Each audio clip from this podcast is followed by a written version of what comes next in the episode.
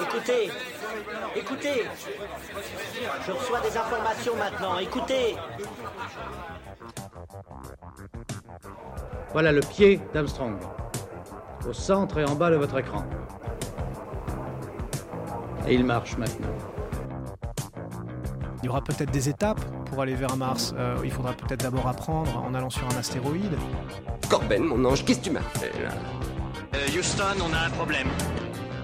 Tu veux dire qu'on est dans un programme informatique Est-ce vraiment si invraisemblable?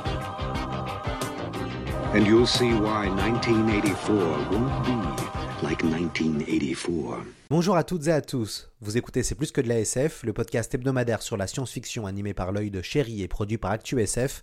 Cette semaine, nous vous présentons le nouveau format C'est plus que de la SF Story. Ce concept réservé pour les vacances scolaires est simple. Pendant 5 jours, nous analyserons dans son intégralité l'œuvre d'un auteur ou les coulisses d'une saga culte. On a décidé de commencer avec Mad Max, bande annonce. Somewhere on the abandoned highways of tomorrow, where law is another word for vengeance.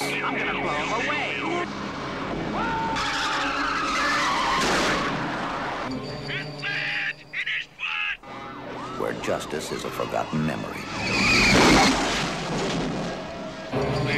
100% snafu. And order lies shattered in the ruins of civilization.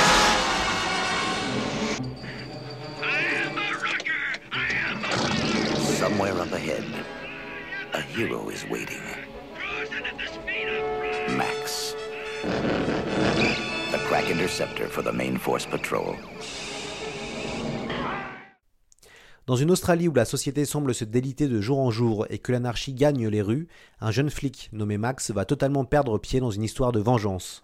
Débutée en 1979 avec un jeune premier nommé Mel Gibson, cette ébouriffante série révolutionnera le cinéma grâce à une mise en scène toujours plus flamboyante. Pour analyser l'univers de George Miller, nous nous sommes alliés avec l'éditeur Playlist Society. Cette excellente maison d'édition spécialisée dans des essais sur le cinéma et la pop culture a proposé à ses auteurs de participer à notre podcast. On commence cette série avec un géographe. Il connaît très bien le genre du post-apocalyptique car il a écrit Géographie zombie chez Playlist. Il a la dure tâche d'ouvrir le bal. Manouk Borzakian, bonjour. Bonjour. Pourquoi le premier Mad Max a-t-il autant marqué les esprits? Alors, peut-être on peut commencer par dire qu'il a, probablement, euh, il a su saisir tout un tas de choses de, l'époque, dont on va sans doute reparler quand on va voir le film plus en détail. Euh, après, moi, l'impression que j'ai eue en préparant ce, ce, cette discussion, euh, bah d'abord, j'ai testé auprès de mes élèves qui sont lycéens et qui sont donc nés au 21e siècle. je, je un petit moment pour digérer cette information. Euh, et pour eux, Mad Max, c'est le 4. C'est-à-dire que le, reste, ça n'existe pas. Et j'ai l'impression que pour les vieux comme moi, euh, Mad Max, c'est vraiment le 2 euh, qui, fixe le mythe. Donc s'il y en a un qui a vraiment marqué les esprits, j'ai l'impression que ça serait peut-être plutôt le 2 et qu'on revient au 1 comme une espèce d'explication de trucs qui arrivent avant. Enfin, il y avait quoi avant le 2 Ah bah oui, tiens, il y avait le 1. Et j'ai eu la même impression quand j'ai lu des articles, quand j'ai euh, regardé des vidéos sur Mad Max, j'ai l'impression qu'on on, on évacue un peu le premier. Euh, parce que les choses sérieuses commencent avec le 2 et, euh, et du coup bah, ça répond indirectement à ta question mais du coup je trouve super intéressant qu'on qu fasse une émission entière sur le 1 parce qu'à mon avis il a, euh, il, a vraiment un intérêt euh, en lui-même et, euh, et c'est peut-être même justement celui qui parle le plus des, des, angoisses de son époque même si c'est peut-être de manière un peu plus indirecte et un peu plus, un peu plus subtile disons. Puis aussi c'était un film qui a été interdit à un certain âge. Donc c'était un film qui était difficilement visible aussi à, à, sa, à sa sortie. Alors ça, peut ça a peut-être participé à la légende, effectivement. Il y a des pays qui l'ont interdit, euh, la Suède l'a interdit, la Nouvelle-Zélande l'a interdit, il a été censuré, enfin on a enlevé plusieurs minutes en France, donc voilà, il y a, il y a effectivement eu tout un truc autour, et puis euh, euh, peut-être qu'on reparlera de l'accueil critique du film, il y a, il y a, on a beaucoup critiqué la violence dans le film, donc, donc effectivement, il y a peut-être eu une aura euh, un peu contradictoire, un peu paradoxal autour du film, qui fait qu'ensuite, euh, ça lui a donné ce statut un peu culte qu'il a aujourd'hui. Racontez-nous comment George Miller a l'idée de ce long métrage. Alors, on, on, peut répondre à plusieurs niveaux. Il y a, a d'abord il y a l'expérience personnelle de, Miller parce que euh, il a une formation de médecin et c'est un truc qu'il raconte dans beaucoup d'interviews. Il revient beaucoup là-dessus. Euh, d'abord, il a vu passer beaucoup d'accidentés de la route, donc manifestement c'est un truc qui l'a marqué. Il a été marqué par un aspect spécifique de ça, c'est le, le, ce qu'on appelle le syndrome du stress post-traumatique. Donc c'est le fait d'être en état de choc, euh, soit parce qu'on a été victime, soit parce qu'on était spectateur d'un accident. Et effectivement, on le voit dans le film. Il y a plusieurs moments euh, avec des personnages sous le choc, et en, particulier au, vers le début du film, il y a un- une scène d'accident de nuit où il y, a, il y a un type qui est encore encastré dans une voiture et qui prononce des phrases incohérentes. Enfin, donc voilà, manifestement, ce, ce truc-là l'a marqué. Euh, après, il y a un deuxième niveau, et ça c'est peut-être important pour sortir d'où sort, euh, pour comprendre pardon d'où sort euh, Mad Max, c'est euh, la place de la voiture dans l'imaginaire australien. Ça, c'est je pense que c'est vraiment une clé de lecture euh, hyper importante. D'abord parce que c'est un territoire qui a été conquis par la voiture, beaucoup plus que les États-Unis par le train par exemple.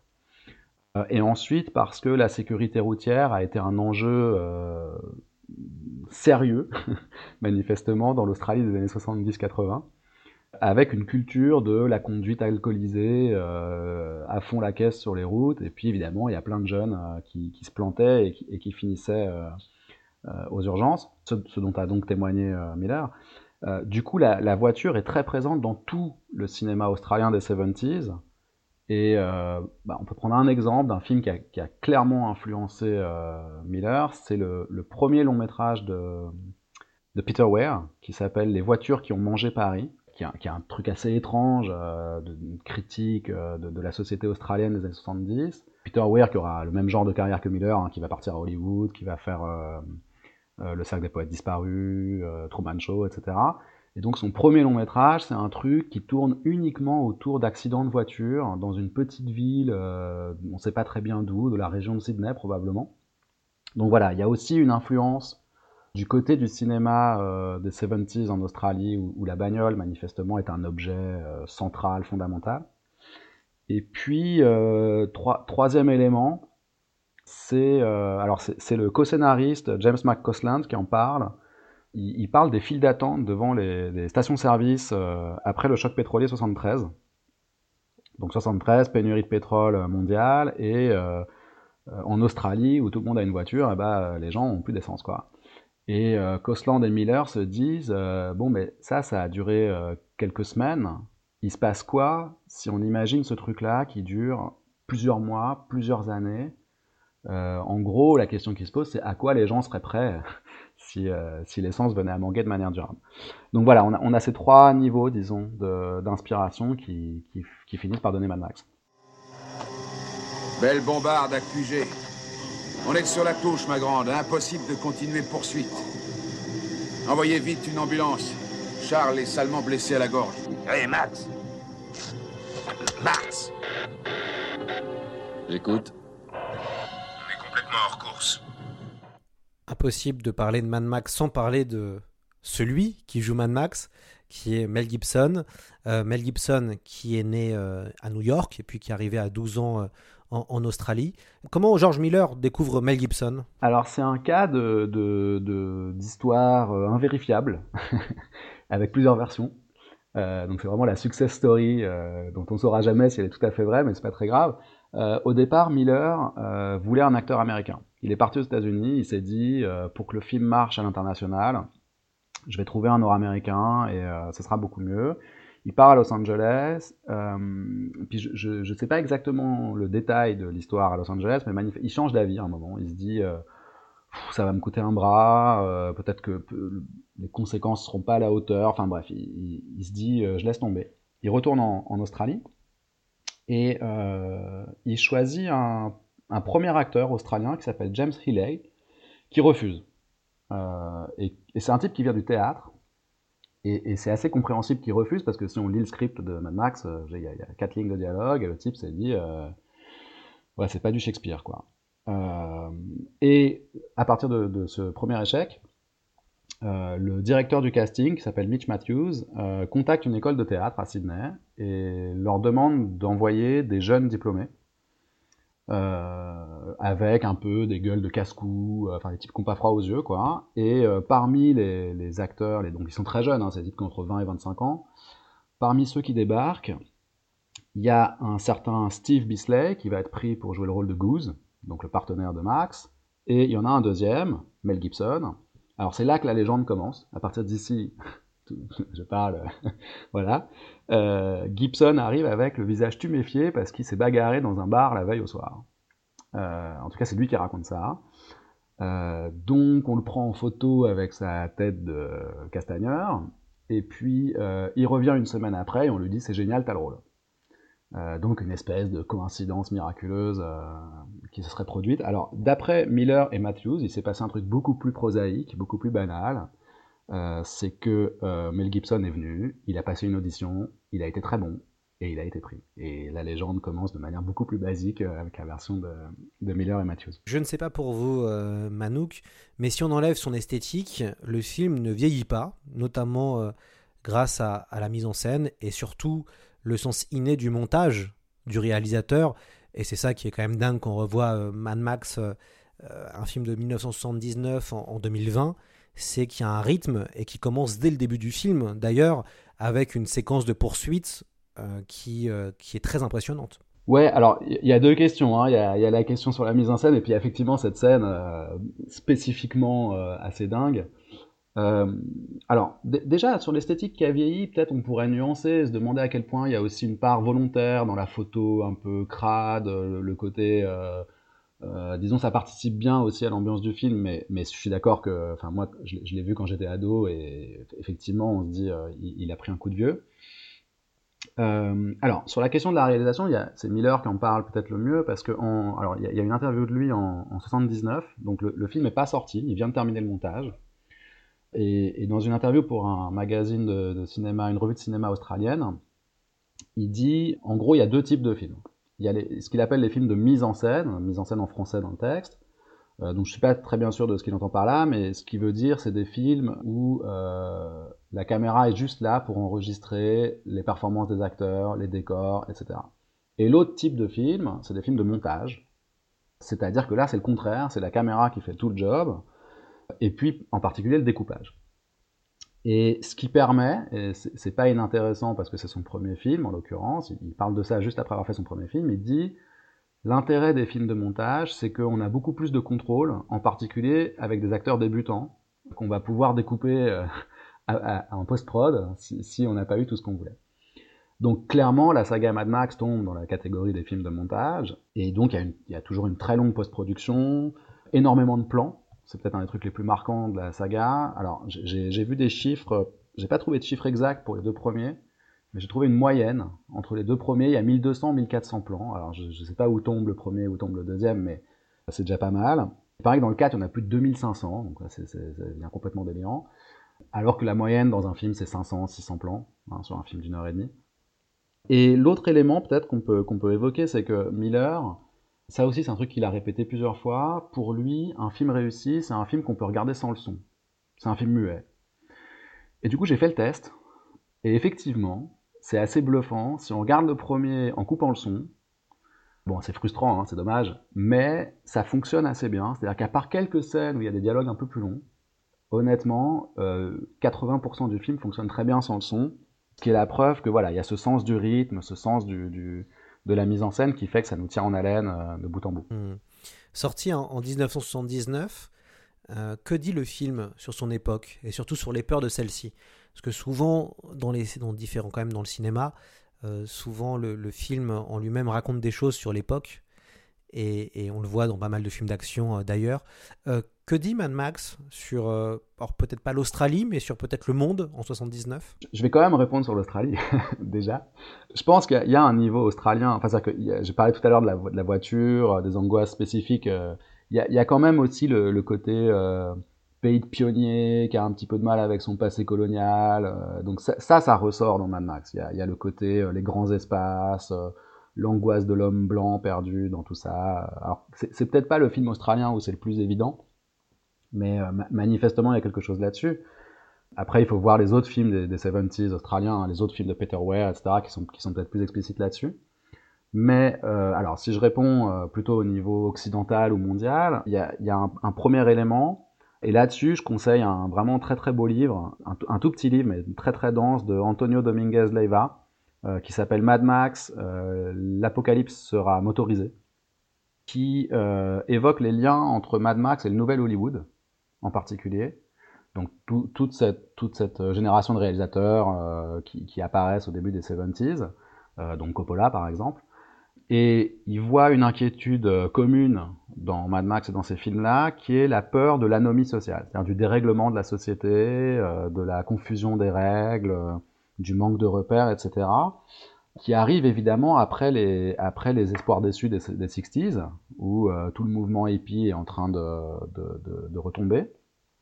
Et donc on se retrouve avec une espèce de tension entre d'un côté le nihilisme punk, et de l'autre la tentation euh, autoritaire de reprise en main, de retour à quelque chose de, de plus conservateur, et puis qui va donner euh, Thatcher en Grande-Bretagne, Reagan aux États-Unis, euh, enfin voilà tout ce qu'on sait, hein, la, révolution conservatrice des années 80.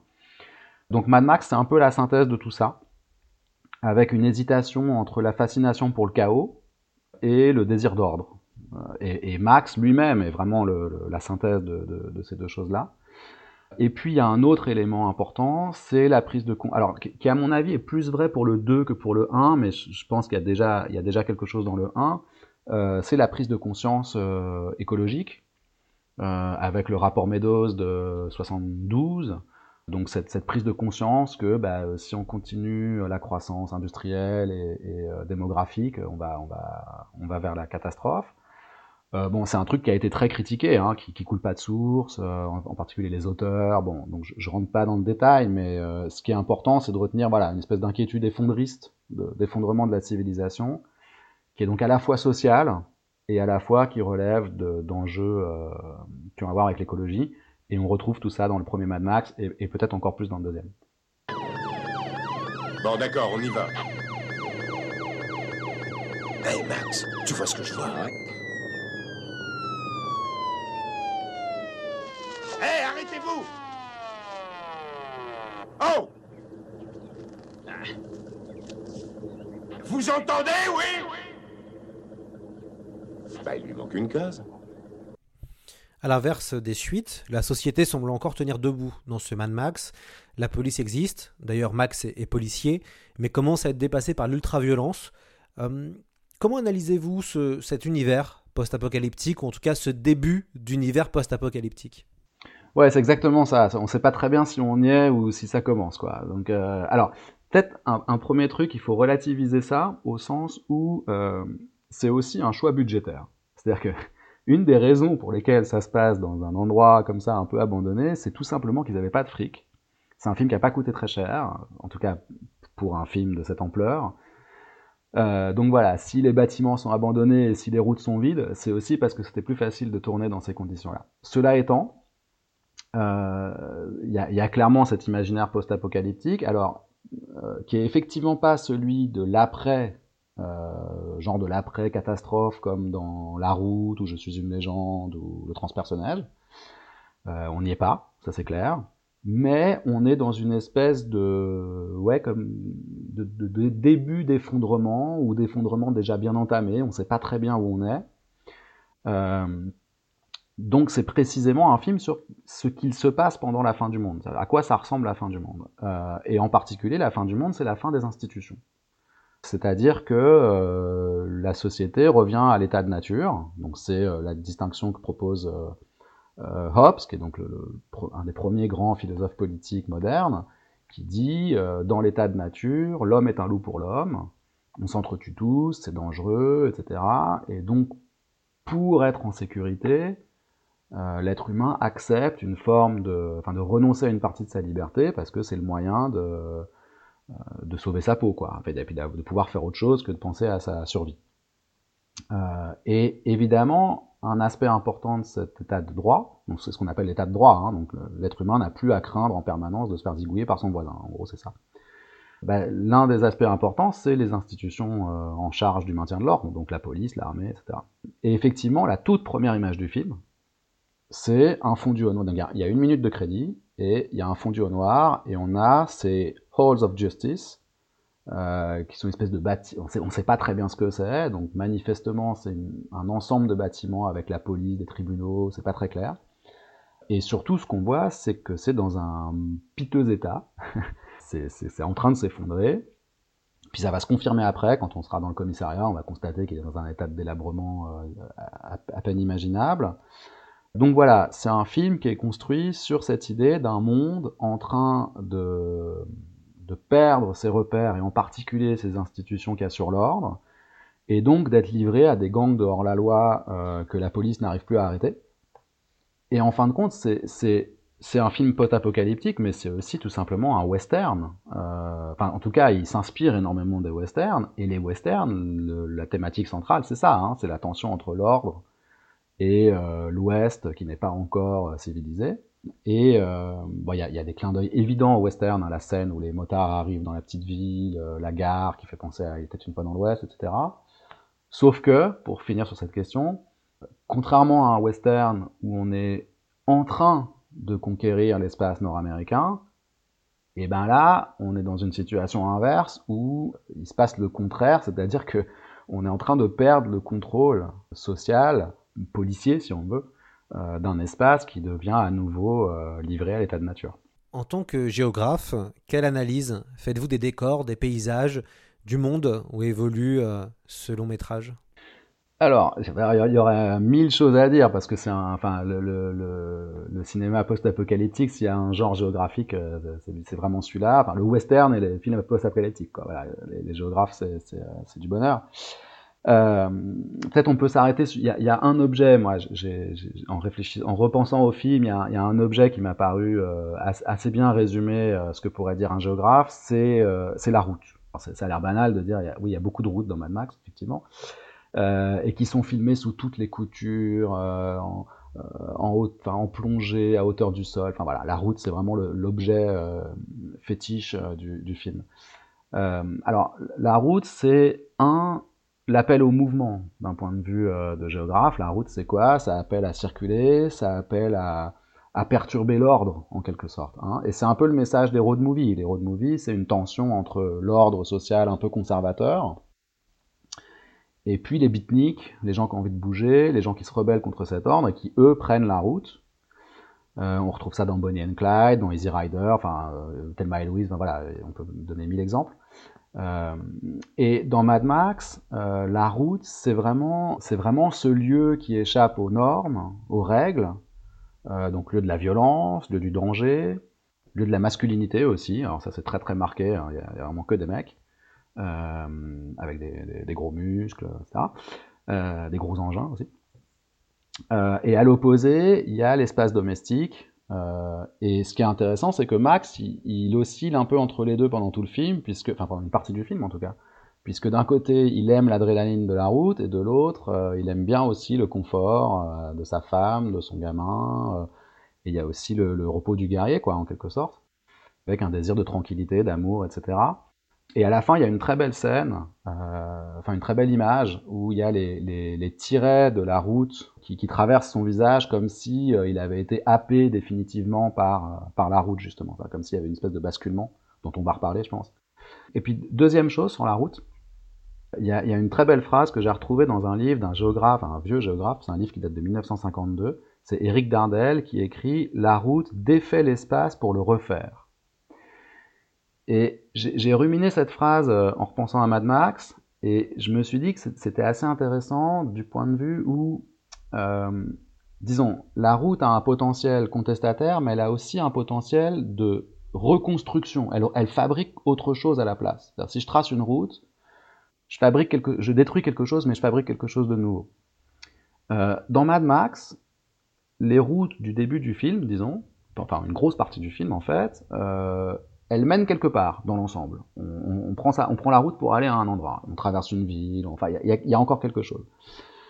Dans les 20 dernières minutes, les routes ne mènent plus nulle part. C'est-à-dire qu'on sait absolument pas où on va, c'est des espèces de points de fuite euh, avec euh, zéro horizon.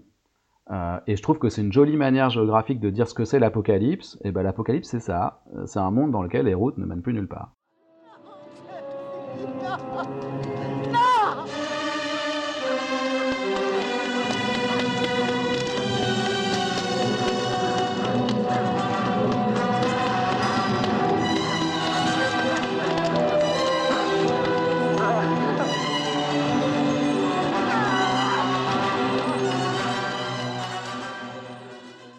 suivre Max dans tous ses états, c'est le cas de le dire.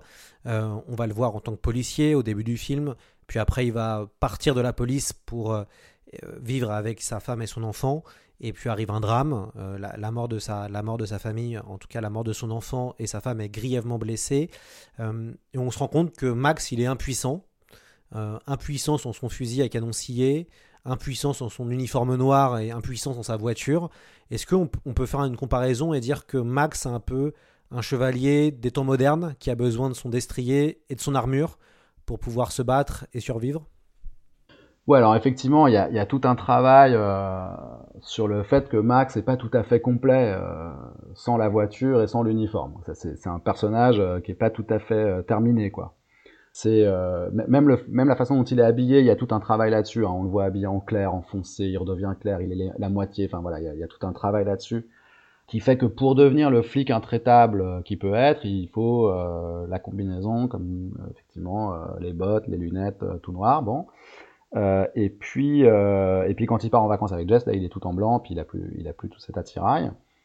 Et puis évidemment, il y a la V8. On va sans doute reparler de cette voiture. Euh, sans la V8, il est effectivement pas tout à fait euh, Mad Max. Et non seulement il est pas tout à fait, mais il est même vulnérable euh, sans sa voiture.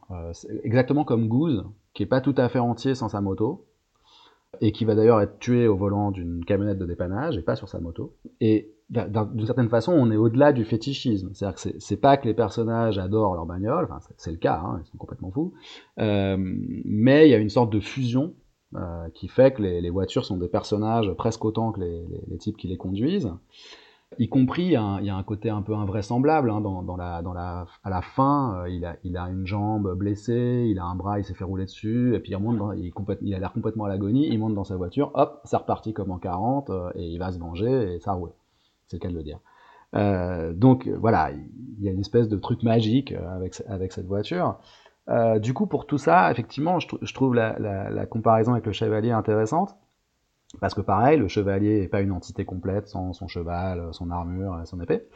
Euh, mais il y a quand même aussi une, une très grosse différence, enfin des très grosses différences, euh, notamment le fait que le chevalier, il, il appartient à une époque radicalement différente, une époque pré-moderne, où il a un code, euh, un code de l'honneur, un, un rapport à la religion aussi très fort. Euh, alors que là, euh, on aurait à la limite plutôt un cow-boy. Peut-être que la comparaison avec le cow-boy fonctionne bien aussi, puisque euh, bah, la monture, le fusil ou le pistolet, bon, ça marche aussi. Hein. Mais là aussi, c'est pas tout à fait un cow-boy non plus, parce qu'il faut le réinterpréter à l'aune de toutes les désillusions des années 70. Et donc, on a plutôt une espèce d'in- d'individualiste, de vengeur solitaire, euh, qui va assurer sa propre vengeance dans un monde sans repère, euh, dans un monde où euh, c'est son chef hein, qui répète plusieurs fois euh, les gens ne croient plus aux héros. Donc voilà, il n'y a, a plus de héros, il n'y a plus de chevaliers, il n'y a plus de cow-boys, c'est fini tout ça. Donc ça serait un chevalier, mais un chevalier, comment dire, postmoderne. Je sais pas si on peut dire ça. Hmm. Et puis un chevalier iconique. Je pense que vous vous rappelez peut-être de l'image, l'affiche du film. Alors c'est une affiche qui a qui a beaucoup tourné. Je ne sais pas si elle est originale, en tout cas de l'époque où le film est sorti en 79, mais c'est une affiche qui qui est vraiment dans l'imaginaire de la pop culture et des cinéphiles. Euh, cette affiche rouge où Mad Max a son fusil à canon scié qui pointe euh, devant euh, quelqu'un. Et avec derrière il y a le bolide. Et là et le casque. Il a il a aussi son, son casque et je crois ses lunettes noires.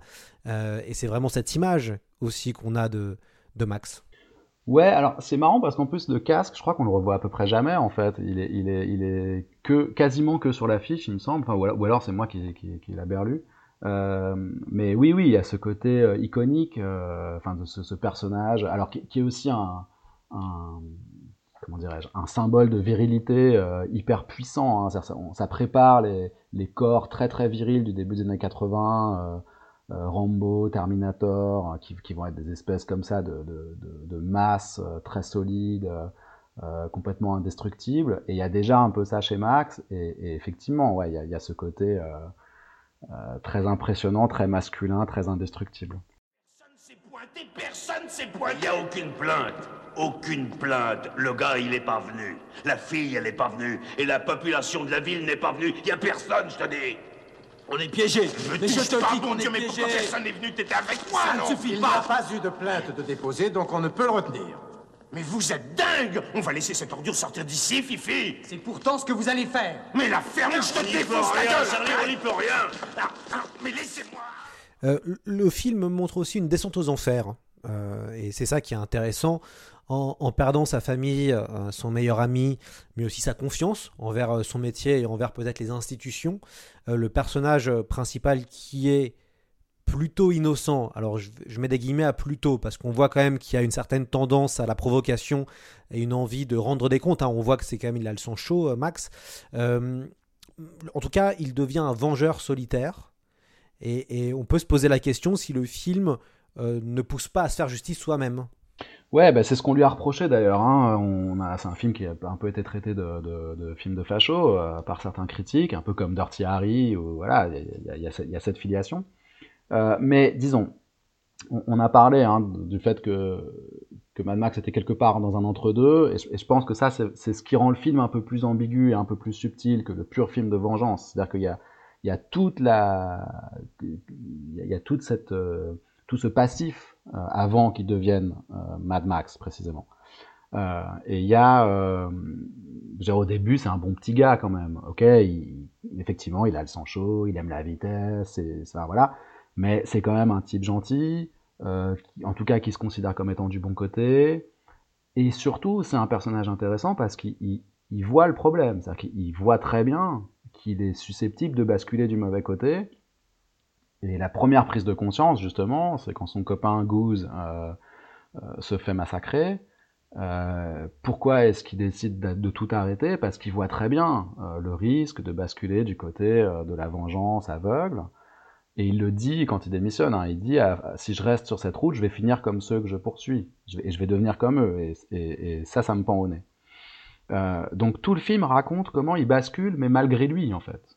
Et c'est pour ça que c'est une descente aux enfers. C'est-à-dire que première, première mort, premier traumatisme, il hésite. Et puis, euh, bah, deuxième, deuxième traumatisme, sa femme et son gamin qui se font tuer. Là, il bascule définitivement. Enfin, il y a une petite hésitation, mais ça dure pas longtemps. Euh, et donc, il devient fou, littéralement. Euh, et en même temps, c'est une descente aux enfers qui est aussi celle de la société avec lui. C'est-à-dire que s'il devient fou, c'est parce que le monde lui-même est en train de devenir fou et que les repères disparaissent, etc. Et donc, à l'arrivée, le, le film de vengeance, il fait 15 minutes, montre en main. Donc, c'est rien sur une heure et demie. C'est-à-dire qu'il y, y a quand même toute la construction qui nous amène là. Alors, si on se concentre sur cette partie, effectivement, il y a un côté un peu réac, film de vengeur, euh, on se demande, enfin, ouais, à la, à la Bronson, quoi. Euh, et donc, il y a une parenté avec un cinéma un peu facho, euh, qui fait l'apologie de la violence, qui dit la justice fait pas son travail, euh, etc. Euh, et puis d'ailleurs, il y a la scène de la libération de Johnny Boy au début du film, qui, qui dit, ah voilà, regarde, ah quand même, la justice n'arrive pas à bosser, qu'est-ce qu'on va pouvoir faire, les méchants sont en liberté. Bon, donc il y a, ce truc-là quand même qui, émerge. Euh, mais je pense que Miller est assez malin, en fait. Euh, que ce soit parce qu'il est sincère ou que ce soit pour des raisons commerciales, j'en sais rien, je suis pas dans sa tête. Mais il est suffisamment malin euh, pour euh, faire de cette partie vengeance aveugle quelque chose qui a été amené par, par tout un contexte euh, qui fait que bah, on, on est un peu solidaire de, de Max et euh, ça nous, ça nous met un peu mal à l'aise. Effectivement, on se demande est-ce est-ce que c'est bien de se faire justice, etc. Mais ça reste suffisamment ambigu pour être euh, difficile à, à classer politiquement. C'est intéressant la comparaison avec l'inspecteur Harry, euh, donc autre franchise euh, plutôt culte des années 70 jusque dans les années 90. Et Ça, ça, même, il y a eu plusieurs numéros qui s'étirent à, travers les décennies. Euh, dans l'inspecteur Harry, donc le, personnage d'Harry, euh, Dirty Harry, qui a comme symbole le 357 Magnum est policier et il est dans une société qui fonctionne. Il est policier dans une société, dans la société américaine et il est juste réactionnaire parce que pour lui ça va plus vite et sa manière de faire. Et, du coup il n'y a pas de il y a, moins d'excuses on va dire. Alors ce qui est intéressant dans l'inspecteur Harry c'est que c'est l'efficacité. En gros la fin justifie les moyens. C'est un peu le, euh, tout le propos de l'inspecteur Harry finalement. Alors que comme vous l'avez dit euh, Max il devient c'est la société qui en fait transforme Max. Ouais, ouais, il y a, une hésitation, euh, on va dire politique, euh, qui, qui, est intéressante et, puis, et qui va se confirmer dans le 2. C'est-à-dire que dans le 2, il y a tout. Enfin, je ne veux pas déborder sur, euh, sur mes petits camarades, mais euh, dans le 2, il y a, y a, cette idée euh, de quelqu'un qui n'a plus aucun idéal et puis qui, en fin de compte, va se poser la question de comment reconstruire quelque chose. Et donc, il y a, y a, toujours chez Miller euh, un côté finalement assez humaniste. Alors voilà, il, il, est ambigu, il est très dur à situer, mais on a l'impression qu'il est toujours rattrapé par un truc assez humaniste, qui croit un peu en, l'humain et en la société, alors qu'effectivement, euh, le personnage de Harry euh, croit pas tellement en l'humain et la société. Enfin, en tout cas, euh, disons, c'est une vision très réganienne de l'humain et de la société, quoi. Ça, faut que ça file droit. ce qui n'est pas le cas chez Miller, qui, qui laisse beaucoup plus de choses ouvertes, j'ai l'impression. Est-ce qu'on peut rapprocher Max avec le parcours du héros mille visages euh, théorisé par Joseph Campbell, euh, un parcours très connu euh, dans, dans, la littérature de, de fantasy, même dans, dans l'Iliade et l'Odyssée. Enfin, c'est un, un, parcours initiatique très intéressant. Peut-être l'exemple le plus connu, c'est Luke Skywalker dans, dans, Star Wars. On suit vraiment son évolution au fur et à mesure. Est-ce qu'on peut faire le, le parallèle avec, euh, avec Max? Ouais, alors peut-être un, un, un, rappel euh, très très rapide, parce que je sais pas si tout le monde euh, est complètement familier de ce truc, mais voilà, Campbell, il, il a publié, euh, donc il fait de la littérature comparée, et il étudie les mythes du monde entier, enfin en tout cas un certain nombre, et à la fin des années 40, il, sort un livre dans lequel il théorise le monomythe, il dit en gros, dans tous les mythes de, toutes les cultures, de toutes les époques, le héros suit à peu près le même la même série d'épreuves, enfin d'étapes. Euh, donc il y a le départ, il y a les aventures, il y a le retour, et puis au milieu, il y a, il y a 17 étapes, je crois, chez, Campbell, c'est un peu compliqué. Peut-être il faut préciser que c'est, euh, ça a été beaucoup critiqué aussi, Campbell. C'est-à-dire que dans, le champ académique, euh, on lui a reproché, euh, disons, pas son succès, mais les, les théories totalisante qui explique un peu tout, ça a du succès, mais c'est pas toujours très solide. C'est très pratique, c'est très agréable à lire, et puis ça marche bien. Euh, mais après, euh, si on regarde vraiment les contre-exemples, est-ce que ça marche si bien que ça euh, Est-ce qu'il s'est pas un peu arrangé Est-ce que bon Et puis surtout, à force de voir tout partout pareil, bah, l'intérêt c'est de chercher des différences du coup. Enfin, donc ça, tombe un peu à plat. Donc voilà, il a, été pas mal critiqué, mais il a aussi eu beaucoup de succès. Et il a eu beaucoup de succès, effectivement, notamment auprès des scénaristes d'Hollywood, tout simplement, qui l'ont lu et qui se sont dit mais c'est génial ce truc, ça marche vachement bien. Et effectivement, George Lucas est un lecteur assidu de Campbell et, donc euh, on peut très bien voir, notamment le 4 de Star Wars, les étapes fonctionnent assez bien. On retrouve ça, euh, Bilbo, hein, Bilbo, il n'a pas envie de partir, il part quand même, les aventures, il revient. Bon, ce qui se passe dans le cas de Mad Max, c'est que Miller a effectivement lu Campbell aussi, mais il le découvre après le premier film. Donc il fait le premier film, il, et il raconte que c'est un moment où il est à Los Angeles pour la promo du film qui a, très bien marché. Euh, donc il se retrouve aux États-Unis et il découvre, euh, quelqu'un lui fait lire Campbell. Et il se dit, mais c'est génial ce truc. Et donc en réalité, ça va, ça va surtout euh, inspirer le 2, où il va systématiser et le 2, le 3, le 4 suivent effectivement des trames assez similaires. Mais d'ailleurs, enfin, pour revenir à un truc qu'on a dit au début, je, trouve intéressant que dans le 1, il n'y ait pas encore ça. Et c'est peut-être une raison qui fait que le 1 est un peu à part. Et en un sens, peut-être un peu moins formaté, en tout cas au niveau de l'intrigue, parce qu'après, il y, a la réalisation, mais au niveau de l'intrigue, le 1 est peut-être un peu moins formaté que les, trois suivants, parce qu'il n'y a, a, pas encore cette structure euh, euh, un peu rigide de, de ce qui arrive au héros.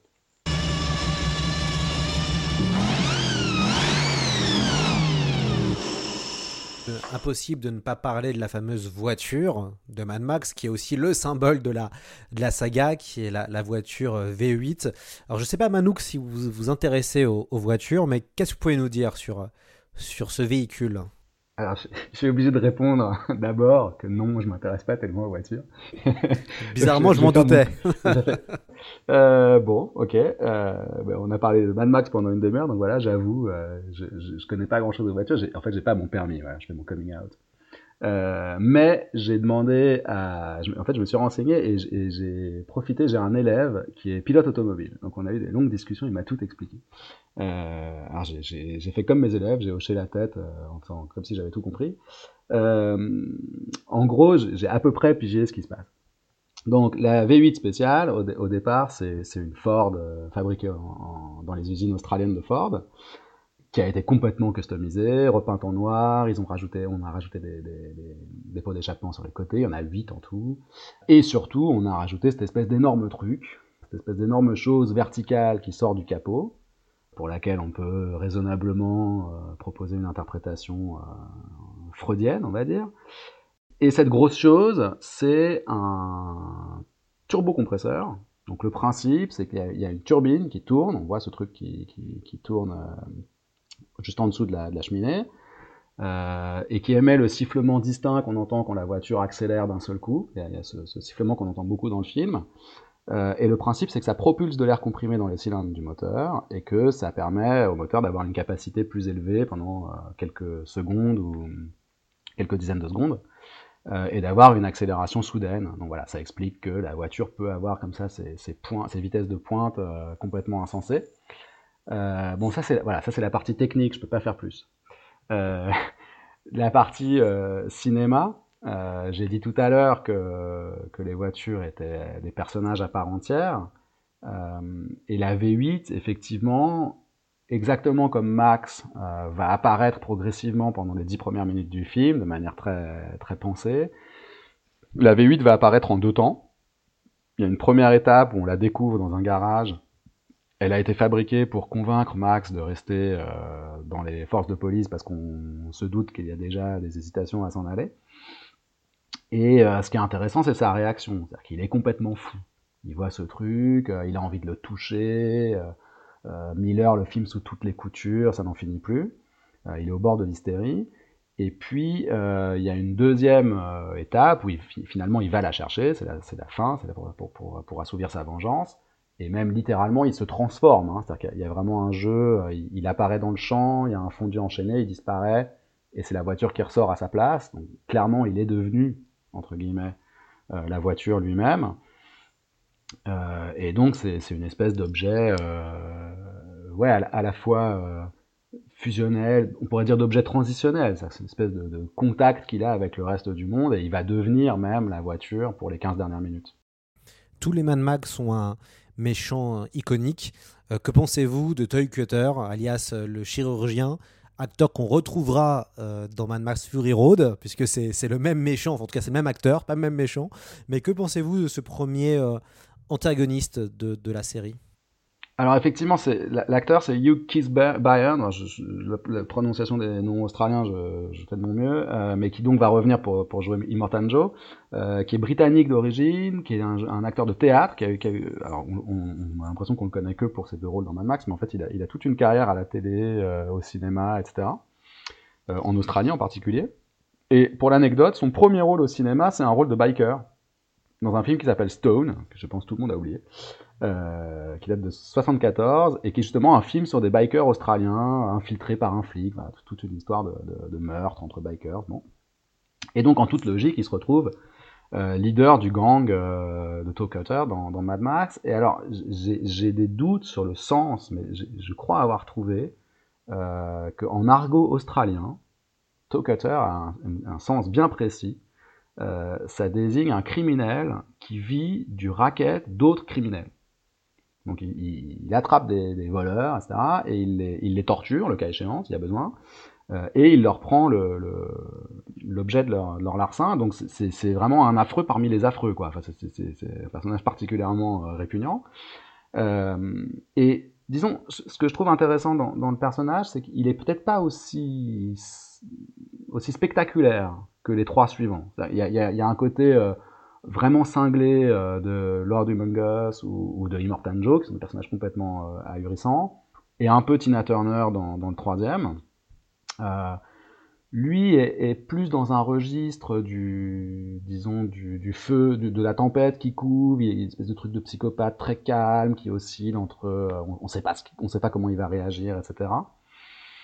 Et, et je trouve que ça, ça crée un truc intéressant de, vraiment, il, il incarne cette menace que fantasme la société australienne et, et les sociétés occidentales de manière plus générale, de, de jeunes sans attache, nihilistes, post-punk, euh, qui, euh, qui, qui, sont mobiles, qui n'ont plus aucune euh, valeur, plus aucun repère, et qui mettent en danger, en tout cas du point de vue euh, normatif, quoi, qui mettent en danger la société.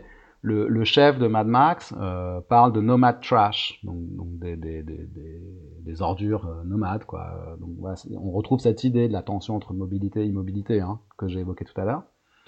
Euh, et, en un sens, ça le rend presque plus inquiétant parce qu'on ne sait pas très bien ce qu'il veut. Il veut venger le Knight Rider qui meurt au début, d'accord, mais à part ça, manifestement, son projet c'est de c'est de semer le désordre. Quoi. Enfin, il a, il a pas tellement d'autres projets et donc ça, ça en fait une espèce de personnage insaisissable qui est, qui est peut-être encore plus inquiétant que les, que les, les, fous dangereux des, des épisodes suivants. Oui, puis il fait aussi écho à peut-être au, au, personnage d'Orange Mécanique. C'est ça qui est intéressant aussi. Ça veut dire que si on a un Toy Cutter, il a une bande, une bande de gens qui sont totalement bah, des, des, des, des, fous dangereux, des gens qui violent, qui agressent. Euh, il y a un côté meute euh, et, meute ultra violente. Et c'est vrai qu'on peut penser à Orange Mécanique avec Alex et, ses hommes et ses droogies euh, qui euh, pratiquent la violence euh, sur n'importe qui sans problème, puisque la, société soit ne fait rien, soit au pire des cas les intègre pour, des, pour des plans politiques. Oui, alors il y, a pas mal de gens qui ont comparé Mad Max à Orange Mécanique.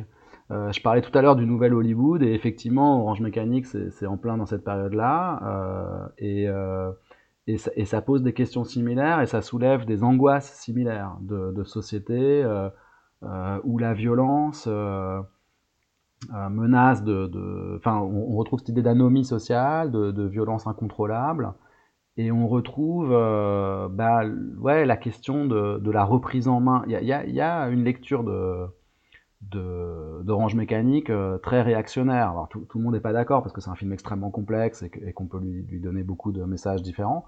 Mais il y a une lecture d'Orange Mécanique qui le voit comme un film très réactionnaire, qui défend la, la, reprise, euh, la reprise en main de la société face à, à, des désordres devenus incontrôlables. Et on a un peu, enfin je, je, répète un peu des trucs que j'ai dit avant, mais on a un peu la même idée dans Mad Max, quoi, de, de tension entre euh, un désordre qui a des aspects assez fascinants, assez excitants même, et euh, la peur euh, des, des, des, bons citoyens qui, qui réclament euh, une reprise en main, y compris autoritaire et violente. Quelles ont été d'ailleurs les critiques du film à sa sortie? Vous l'avez évoqué au début du, du, podcast.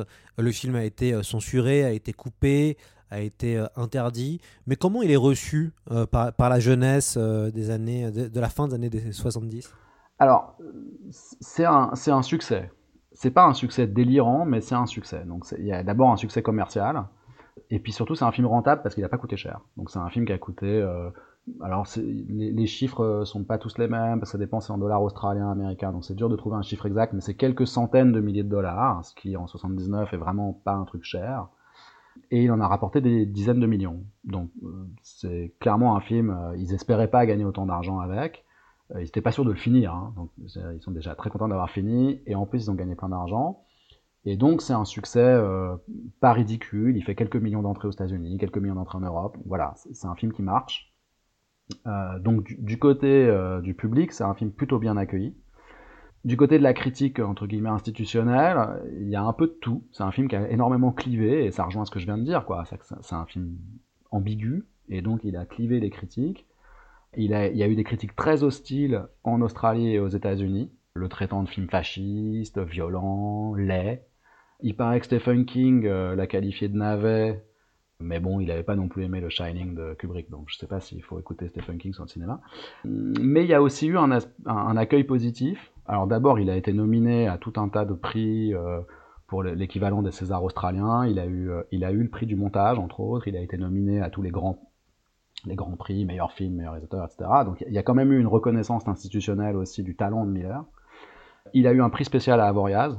Donc voilà, il y, a quand même eu euh, une reconnaissance du talent de Miller euh, comme metteur en scène. Ça, ça c'est un truc assez constant. Et derrière ça, un débat un peu plus compliqué sur euh, le message qu'il portait. Euh, mais c'est peut-être aussi cette ambiguïté qui fait qu'on en parle encore aujourd'hui euh, et, qu'on on continue à trouver qu'il a un intérêt. Attends, je suis pas méchant moi, je suis malade, t'entends? Je, suis malade. Euh, comment comment on appelle Psychotique, ils disent. Trou- Trouble de la personnalité. Et c'est le juge au tribunal qui l'a dit, bon sang! Tu, vas pas me faire mal, hein? Hein? Hein? Bon Dieu! Tu vas pas me tuer Pas pour de malheureuses bottes que j'ai prises sur un cadavre C'est vrai Il était déjà mort, nom de Dieu il, il, il en avait plus besoin Qu'est-ce que tu fais? J'ai... J'ai... Je, je veux savoir ce que tu vas faire.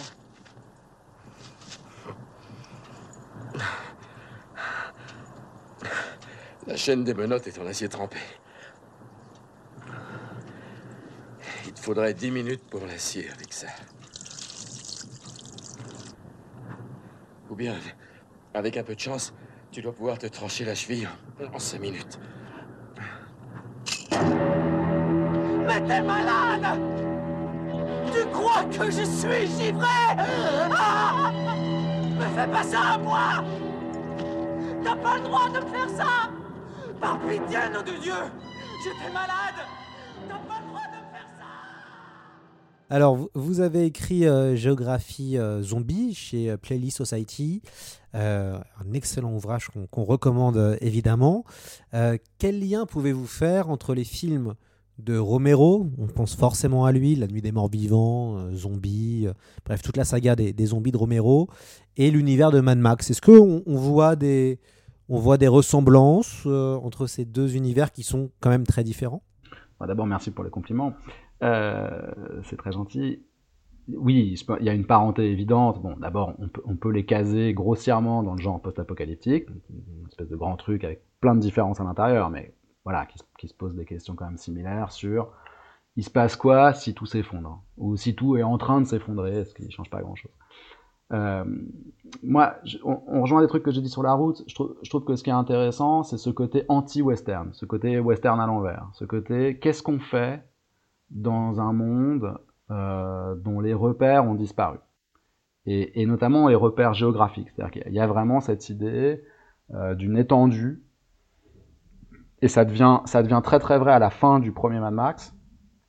Et puis c'est complètement euh, évident dans le deuxième, on est dans le désert et puis il n'y a, plus- y a plus rien, quoi. Et puis on finit par rencontrer cette espèce de, de, de- de citadelle euh, de fortune euh, avec sa pompe à, à pétrole. Euh, donc on retrouve des points communs sur le fait que les gens sont, euh, sont barricadés euh, et que là, une des grandes questions qui se posent, euh, c'est de savoir si face à ce monde euh, sans repère, en train de s'effondrer, dangereux, euh, tout ce qu'on veut, euh, on réussit à maintenir un certain nombre de repères en tant qu'être humain.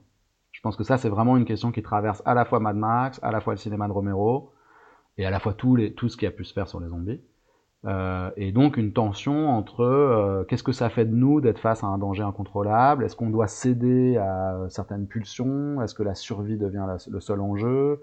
Ou est-ce qu'au contraire il faut espérer autre chose euh, Reconstruire autre chose? À quel prix? Etc. Et puis euh, un autre point commun euh, assez peu discutable, je pense, c'est qu'il y a- une critique, alors qui émane peut-être pas de la même analyse, euh, mais il y a une critique du capitalisme triomphant euh, des 70s, euh, et que ce soit chez Romero ou, chez Miller, il y a cette idée que il y a tout un refoulé euh, auquel on essaye de, pas, de, ne surtout pas penser pour, euh, pour euh, réfléchir à notre, à notre, euh, comment notre prospérité, euh, et puis qui ressurgit et qui soudain, soudain euh, oblige à repenser le monde dans lequel on est de manière euh, très concrète parce qu'on n'a pas le choix. Merci beaucoup euh, Manouk euh, Borzakian d'être venu dans C'est plus que de la SF. Merci d'avoir ouvert cette semaine spéciale Mad Max avec euh, cette analyse du premier long métrage. Évidemment qu'on recommande de revoir absolument Bien sûr. Et, et de revoir toute la saga euh, pour d'autant plus profiter euh, ce, ce, ce podcast. Euh, d'autant que le- les films vont, vont ressortir chez, sur la chaîne TCM qui ont préparé aussi, ils ont, prévu de faire, je crois, plusieurs soirées Mad Max. Donc euh, écoutez les podcasts et voyez les films. Manouk, on, es- on espère vous retrouver prochainement dans C'est plus que de la SF pour peut-être parler plus euh, de, de zombies, parce que je crois que vous, vous connaissez bien le sujet. Avec grand plaisir. Merci beaucoup. Super Manouk. À très bientôt dans C'est plus que de la SF. À bientôt. Au revoir.